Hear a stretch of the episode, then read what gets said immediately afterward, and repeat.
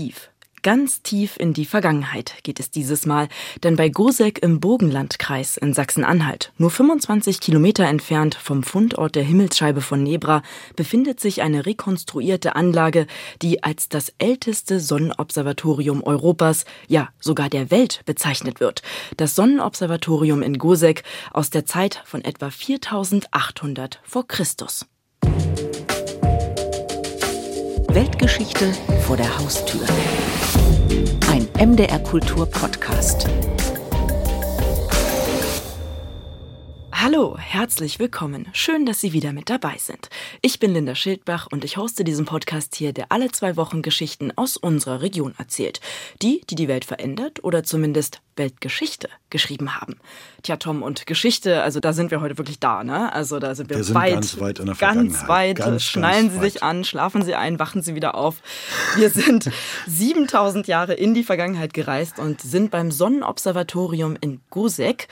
Das ist eine Anlage, die wurde 1991 per Luftbild wiederentdeckt. Dann wurde da natürlich viel erforscht, vollständig ausgegraben und dann wurde die auch wieder rekonstruiert. Deshalb jetzt erstmal auch die Frage an dich, Tom. Die Personen, die das jetzt nicht wirklich kennen oder ein Bild haben oder wissen, was man sich da vorstellen muss, was genau sieht man denn da jetzt? Na, erstmal sieht man einen Sonntagsausflug. Man muss sich das so ein bisschen Mm. vorstellen, weil es, war tatsächlich also ein richtiger Familienausflug. Man sieht also schon lange vorher, wird immer darauf hingewiesen, also hier geht es dann per Wegweiser zum Sonnenobservatorium entlang, dann sind wir an den Parkplatz rangefahren, sind von dort dann zu dieser Anlage gelaufen, die es aus zwei kreisrunden Palisadenringen besteht, darum ist ein Graben und mittendrin war an diesem Tag tatsächlich was, weil dort eine Veranstaltung gewesen war, aber normalerweise ist da nichts, außer wahrscheinlich die anderen Gäste, die mit ihr dorthin wandern, denn es war erstaunlich voll. Also das hat mich dann wirklich auch verblüfft, dass man doch nicht die Ruhe findet, die ich eigentlich dachte, die man da finden würde. Hm, Also es ist immer noch gut besucht, ne, weil es jetzt auch schon lange eröffnet ist. Ich hatte ja auch schon angedeutet, es ist rekonstruiert worden. Logisch, ich meine, was hält sich schon so lange, was aus Holz ist, ist ja, ne? Ähm, aber wie war das für dich? Spürt man da, also hat der Raum noch was? Also merkt man da was, wenn du vor Ort bist oder wie ist das? Na, erstmal hat er ein Geheimnis, weil wenn du nichts wirklich weißt, wenn du nicht so richtig darüber informiert bist, dann sagt er dir ja erstmal eigentlich gar nicht so viel. Du ahnst mehr, als du weißt und du weißt halt, dass es eben wirklich ganz weit mit diesem Objekt in die Vergangenheit geht, mit dieser Anlage. Und das ist dann wirklich schon, ja, also man spürt tatsächlich den Hauch der Vergangenheit. Den Geschichte. Hauch der Geschichte, ja. Wow, aber schön, sehr schön. Und man muss das ja vielleicht auch ein bisschen in Kontext packen. 7000 Jahre alt ist das Sonnenobservatorium. Und wenn wir jetzt zum Beispiel mal unseren Promi nehmen aus dem Sendegebiet und ja auch da aus der Ecke, das ist ja die Himmelsscheibe von Nebra, die ist sogar 3000 Jahre jünger. Also das ist noch älter als die Himmelsscheibe von Nebra und auch Stonehenge, die ja auch sehr berühmt sind. Und du hast mir aber schon ein bisschen verraten, dass du bei deinen Recherchen rausgefunden hast, dass es doch noch mal ein bisschen mehr zu der Sache gibt als nur Sonnenobservatorium. Ja, genau. Im Grunde greift der Begriff Sonnenobservatorium zu kurz. Oh. Also du merkst sehr schnell, dass die Leute, mit denen man spricht, zwar den Begriff benutzen, weil er halt etabliert ist, aber im Grunde genommen, sobald du mit ihnen ernsthaft drüber redest, sprechen sie etwa von der ältesten Kreisgrabenanlage mit astronomischer Funktion oder von einer der ältesten Kreisgrabenanlagen der Welt.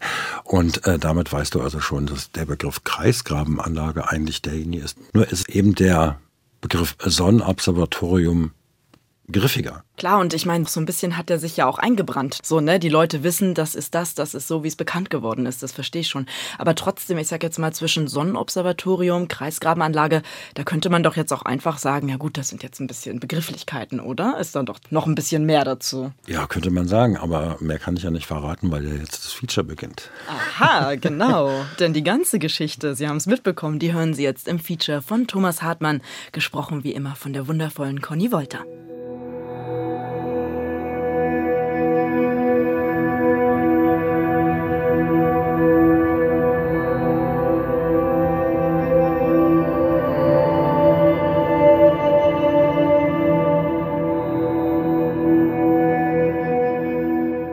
Ein annähernd kreisrunder Graben von 75 Meter Durchmesser umschließt zwei Palisadenringe.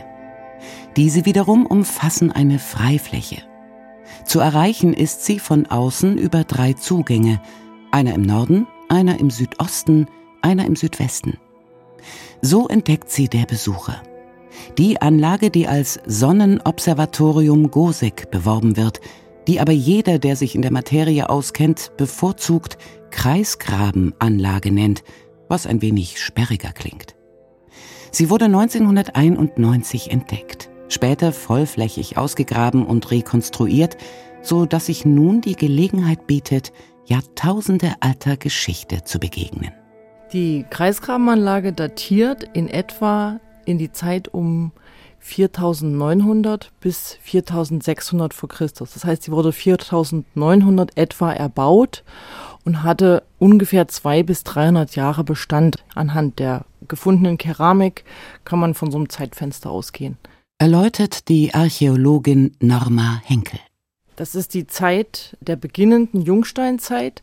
Das heißt, der große Wandel in der Menschheitsgeschichte hat sich bereits vollzogen. Also der Übergang vom nomadisch lebenden Jäger und Sammler zum Ackerbauern und Viehzüchter, zum sesshaft lebenden Menschen, der eben an einem Ort wohnt, äh, war bereits vollzogen und seit einigen hundert Jahren die Lebensweise der Menschen in Mitteleuropa.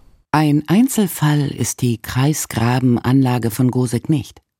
Aus der ersten Hälfte des fünften Jahrtausends vor unserer Zeit sind mittlerweile etwa 150 vergleichbare Anlagen bekannt. Sie finden sich in Ungarn, in der Slowakei, in Niederösterreich. Mal haben sie einen Außendurchmesser von 200 Metern, mal haben sie vier Ringgräben, aber sie gründen auf einer Idee, auf einem Konzept. Es gab immer wieder Menschen, die unterwegs waren, auch über größere Distanzen. Und ich glaube, dass sich diese Idee der Kreiskramanlage sehr schnell verbreitet hat. Sie fand in jedem Fall Gefallen und hat andere dazu motiviert, das auch zu bauen. Warum genau, das kann man natürlich nicht sagen. Was jetzt wirklich die eigentliche Motivation dahinter war, dass eben überall in Europa Kreisgrabenanlagen gebaut wurden, lässt sich einfach nicht mehr ganz sicher und klar beantworten. Unter den 150 Anlagen sticht Gosek allerdings hervor. Man kann Gosek in jedem Fall als eine der ältesten Anlagen ihrer Art bezeichnen.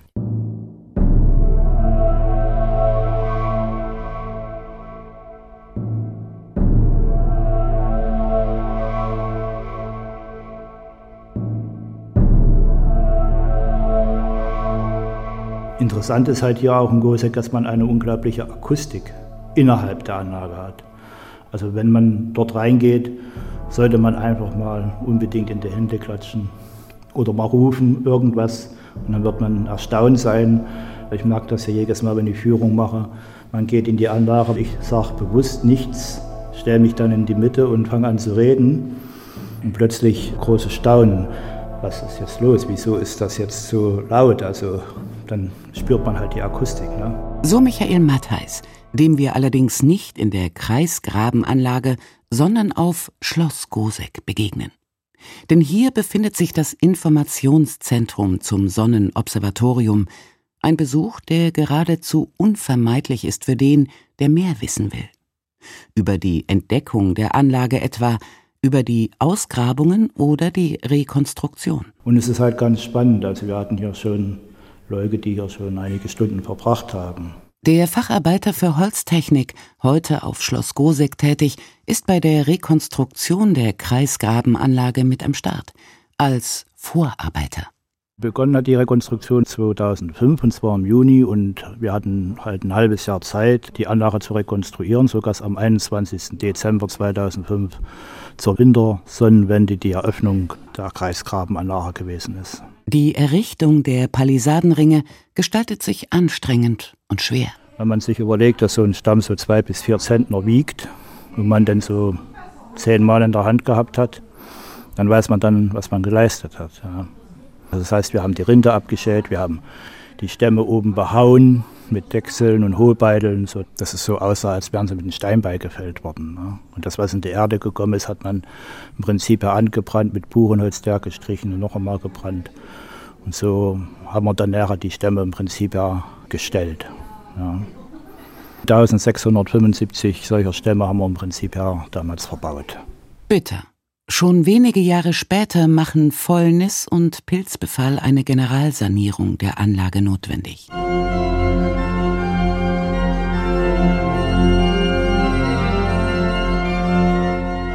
Wer denn schon einmal auf Schloss Gosek weilt, sollte ausreichend Zeit mitbringen.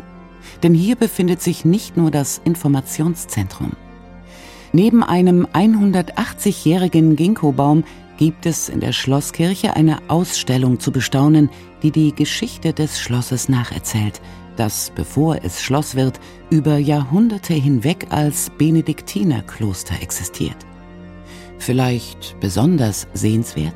Das ist die Krypta der Klosterkirche in Gosek.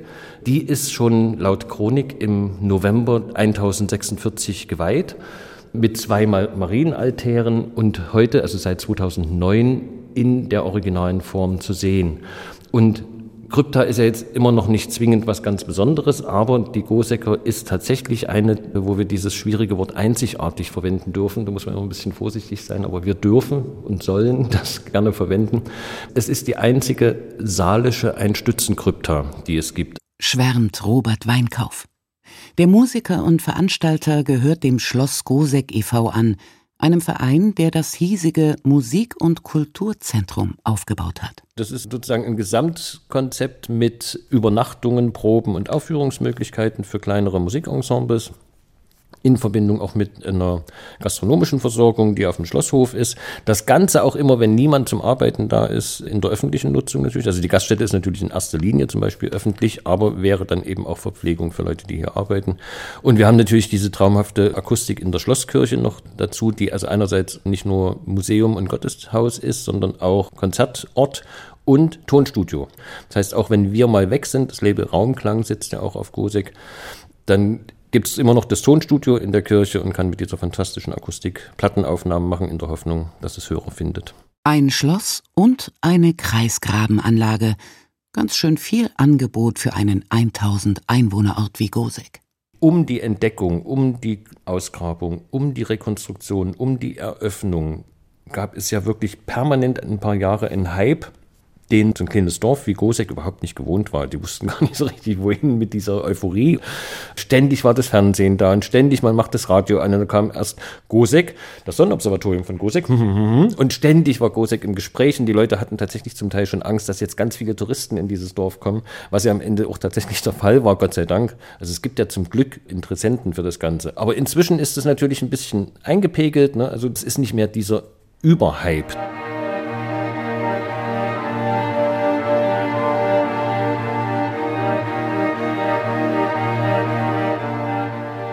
Wir wissen inzwischen, wie die Kreisgrabenanlage von Gosek aussieht, dass sie vor rund 7000 Jahren geschaffen, wie sie entdeckt und wieder rekonstruiert wurde. Über das Warum ihrer Existenz wissen wir bisher allerdings wenig. Multifunktional ist das Zauberwort.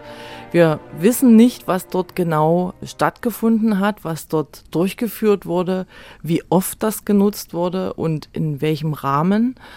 Wir wissen nur, dass es genutzt wurde, wahrscheinlich eben auch auf vielfältige Weise und sei es, um Instandhaltungsmaßnahmen durchzuführen. Ne? Also es ist ja auch eine Nutzung, die aber eben jetzt nichts mit der primären Funktion zu tun hat.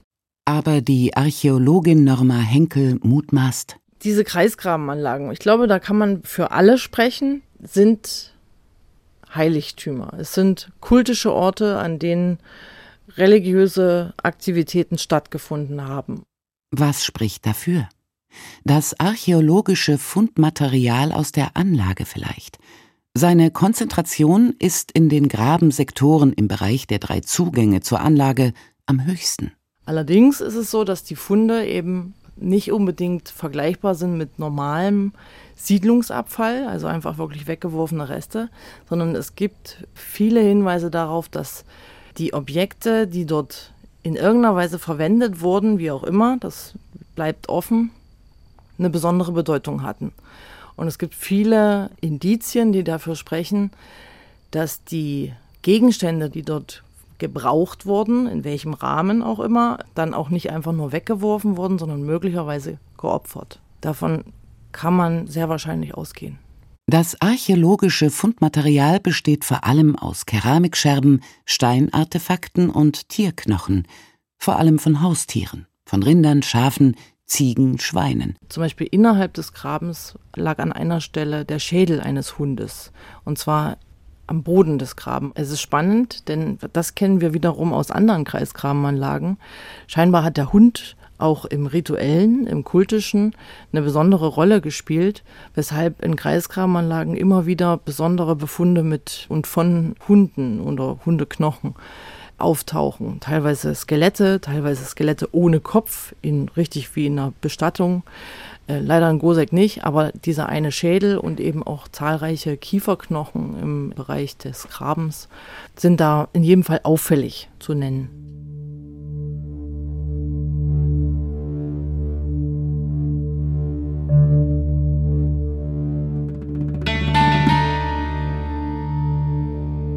Weitere Indizien für den Charakter der Anlage von Gosek liefert ihr Aufbau. Das Zusammenspiel aus Graben, Palisadenringen und der von ihnen umfassten Freifläche.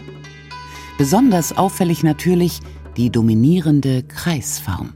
Diese Kreisform ist ja was ganz ursprüngliches, archaisches. Es steht im Gegensatz zu den rechteckigen Langhäusern, in denen die Menschen wohnten, also der profane, der weltliche Lebensraum. Es ist ganz gegensätzlich zu ihrem alltäglichen Leben und die Kreisform als etwas auch sehr Universelles und eben auch als ja, möglicherweise Abbild eines der Himmelskörper, Sonne, Mond und so weiter, könnte halt ein Ausdruck gewesen sein dafür, dass man die Vorstellung dieser Menschen, wie die Welt aufgebaut ist, hier architektonisch sozusagen wiedergegeben hat. Betrachten wir die einzelnen Elemente der Anlage näher. Der Außengraben ist V-förmig eingetieft, er ragt quasi wie ein Pfeil in die Erde hinein und öffnet sich gleichzeitig gen Himmel. Die Palisaden zeigen ins Blau, streben nach oben, Zudem versperren sie den Blick ins Innere und bilden eine Art Grenze zwischen Außen und Innen, zwischen dem Alltäglichen und der von den Palisadenringen umschlossenen Freifläche. Ich glaube schon, dass dieser innere Bereich eine besondere Bedeutung hatte und diese Palisaden und der Graben waren sozusagen eine mehrstufige Verstärkung dieses inneren Bereichs. Im Inneren gab es kaum Funde oder Befunde, aber an sich war die Fläche unbebaut, zumindest aufgrund der Grabungen. Das heißt, wir haben eine offene, abgegrenzte, durch die Palisaden eingeschlossene Fläche, die eben abgetrennt ist, abgegrenzt vom profanen Äußeren.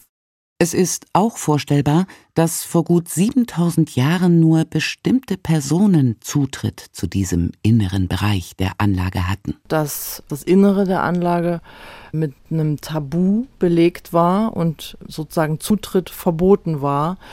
Das könnte sich aber auch nur auf bestimmte Zeiten im Jahr bezogen haben. Das ist unklar und das ist auch letzten Endes rein hypothetisch.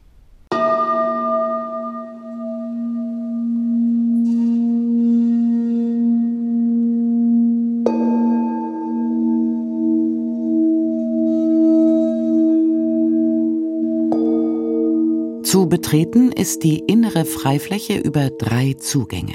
Aber es ist so, dass eben der Südostzugang und der Südwestzugang eine eindeutige astronomische Orientierung aufweisen. Das heißt, wenn man im Zentrum der Anlage stand, und zwar am 21. Dezember, dem Tag der Wintersonnenwende, an dem Tag, an dem die Tage wieder länger werden und die Nächte wieder kürzer, konnte man am Morgen die Sonne durch das Südosttor aufgehen sehen und am Abend im Südwesttor wieder untergehen sehen. Auch die Sommersonnenwende ist in der Anlage verankert.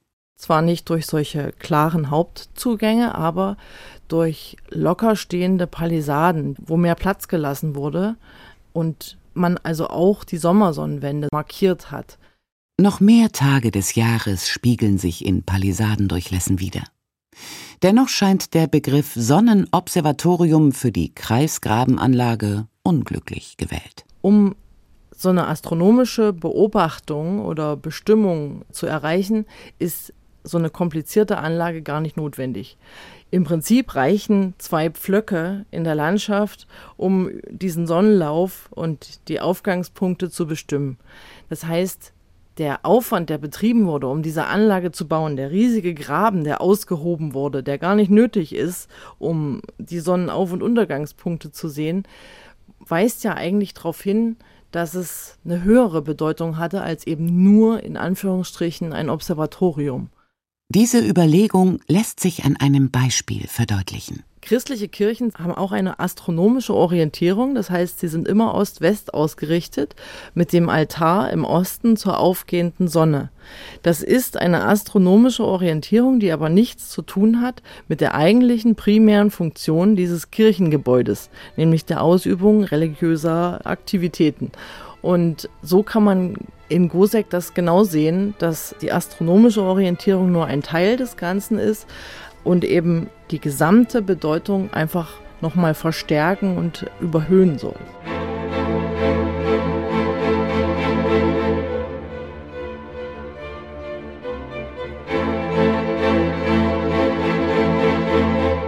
Die Funde, die Erwägungen, die Reflexionen und Schlussfolgerungen, die in Gänze noch erheblich umfangreicher sind, Sie lassen die Archäologin Norma Henkel zu dem Schluss kommen, dass es sich bei den Kreisgrabenanlagen um multifunktionale Heiligtümer handeln könnte.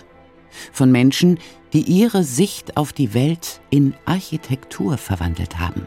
Der Aufbau und die Gliederung aus aufrecht stehenden Palisaden, in den Himmel gerichteten Palisaden, in den Boden gerichtetem Graben, äh, der sich aber eben zum Himmel öffnet, dieser abgetrennte, abgegrenzte Raum im Inneren, der eben durch die Hauptzugänge zugänglich gemacht wird, und eben diese ganz ursprüngliche Kreisform sind für mich ein Ausdruck eines archaischen Weltbildes, was man möglicherweise vergleichen kann mit den geozentrischen Weltbildern, wie wir sie aus der jüngeren Geschichte kennen, nämlich wo die Erde im Zentrum ist, mit der Himmelskuppel, die die Erde umspannt und eben der Unterwelt, die in der Erde ist.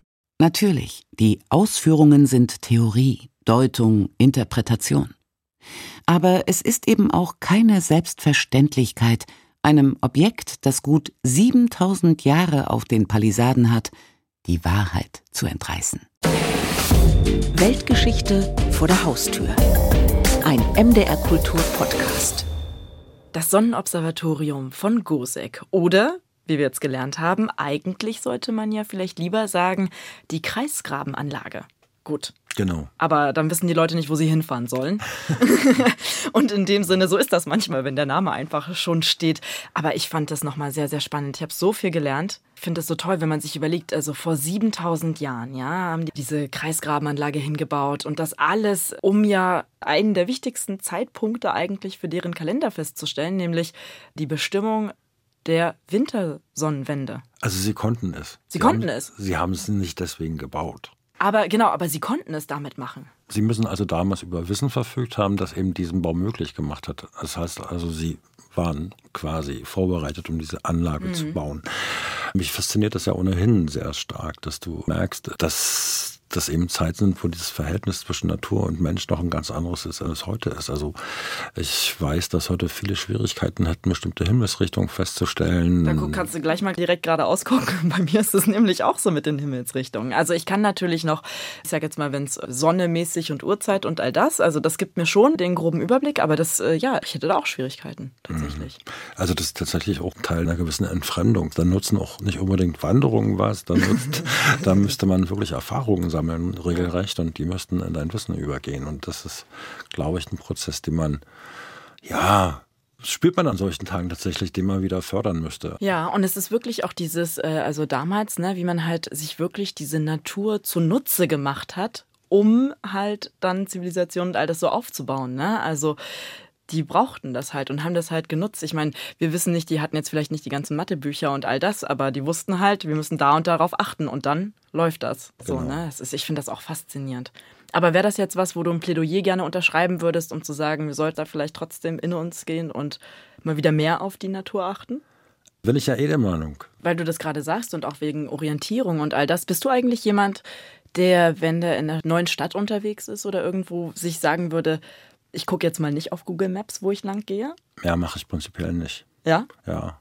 Also ich bin auch tatsächlich, jetzt wird es aber wirklich ins Eingemachte. Jetzt habe ich dich, ja. Ähm, das geht schon mit dem Autofahren los. Ich weiß ja zum Beispiel bei vielen Leuten Navi mit dazugehört, äh, mhm. versuche ich eigentlich möglichst wenig zu benutzen, weil ich immer noch denke, man kriegt es irgendwie anders hin mit Autokarten und mit. So, du schaffst das. Weil man so eine Orientierung einfach im Kopf haben muss, ah. damit man auch ungefähr weiß, wo es lang geht und damit man halt nicht so funktioniert, äh, wie es halt einem das Gerät vor einem sagt. Wobei ich also nicht ausschließen möchte, dass ich das trotzdem benutze. Aber genau, Technik ist nicht böse, aber. aber es gibt durchaus das Bemühen, dem nicht zu folgen. Mhm. Also tatsächlich das selber auf die Reihe zu kriegen. Ist aber auch generell so, dass ich lieber Karten benutze und so. Da bin ich ein bisschen altmodischer wahrscheinlich so.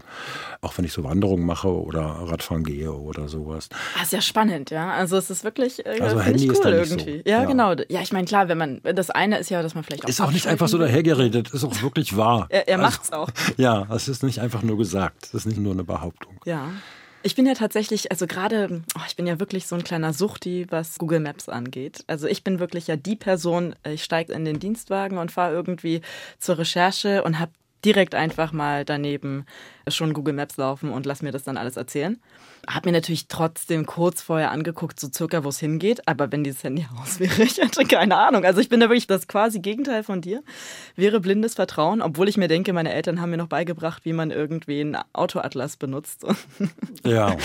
ich musste sie enttäuschen. Ich hab's dann. Also wirklich, es, äh, vielleicht könnte ich den jetzt noch benutzen, aber es wäre einfach also viel zu umständlich für mich. Ne? Ich nehme diese Bequemlichkeit gerne an. Ja. Na, zu manchen Sachen wird man ja auch wirklich gezwungen tatsächlich. Wenn ich jetzt zum Beispiel, jetzt wird es ein bisschen äh, schwätzerisch, aber es ist natürlich wirklich wahr. Also wenn du irgendwie beispielsweise bei bahn.de nachschaust und guckst, ja. wie die Zugverbindungen sind und wenn mittendrin drin steht der Zug, den sie dir für dich ausgesucht haben, eigentlich gar nicht fährt und du müsstest dann so als Information, die dann so nebenbei äh, erfolgt, ja, dann musst du dich doch selbst kümmern. Und ja. dann nutzt mir auch so eine Technikhilfe nichts, die da nicht wirklich eine Technikhilfe ist. Also da muss man sich ja irgendwie doch selber kümmern und da auf eine Lösung kommen. Mhm. Dann gibt es ja aber natürlich auch, wenn wir an Google Maps noch denken, in Städten, wenn man da unterwegs ist, zu Fuß. Das hilft ja auch manchmal. Aber es gibt Städte, wo es nicht funktioniert. Und ich glaube, mich zu erinnern, dass Venedig ist so eine Stadt. Weil die können nicht wirklich, das ist zu klein. Du kriegst nur so eine Art Ahnung, an welcher kleinen Brücke du bist, äh, an dem kleinen Platz und so. Zu das finde ich gar nicht. total spannend. Also zu Fuß mache ich nee? echt gar nicht. Nee. Ich war jetzt in Marseille. Also da frage ich lieber Leute, da frage ich tatsächlich lieber Leute. Ja, Kontakt doch. mit Fremden für, ja, die, für die Richtung, oh doch, Gott. Da frage ich lieber Leute und, und versuche das, das kann durchaus passieren. Also ja, das ist durchaus möglich. Das ist ein Risiko.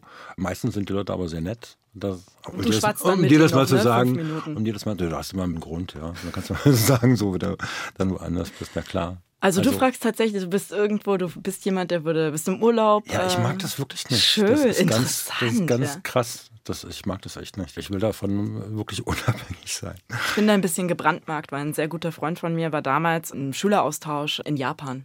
Und als der da Leute gefragt hat nach dem Weg, dann waren die zu höflich um zuzugeben, dass sie den Weg nicht wussten. Und es wäre quasi unhöflich gewesen, nicht zu antworten. Und dadurch ist er in totale Probleme geschlittert, weil er einfach nie wusste, sind sie jetzt nur höflich oder wissen sie es wirklich? Ja, das glaube ich. Also ich kenne ich kenn so eine ähnliche Geschichte witzigerweise Ach. nicht von einem Freund, sondern irgendwie halt über drei Ecken und da war es dann auch ein Freund und so und die war genau so Japan freundlich und aber auch woanders freundlich und dann schicken sie dich halt da lang, wo du nicht da lang musst.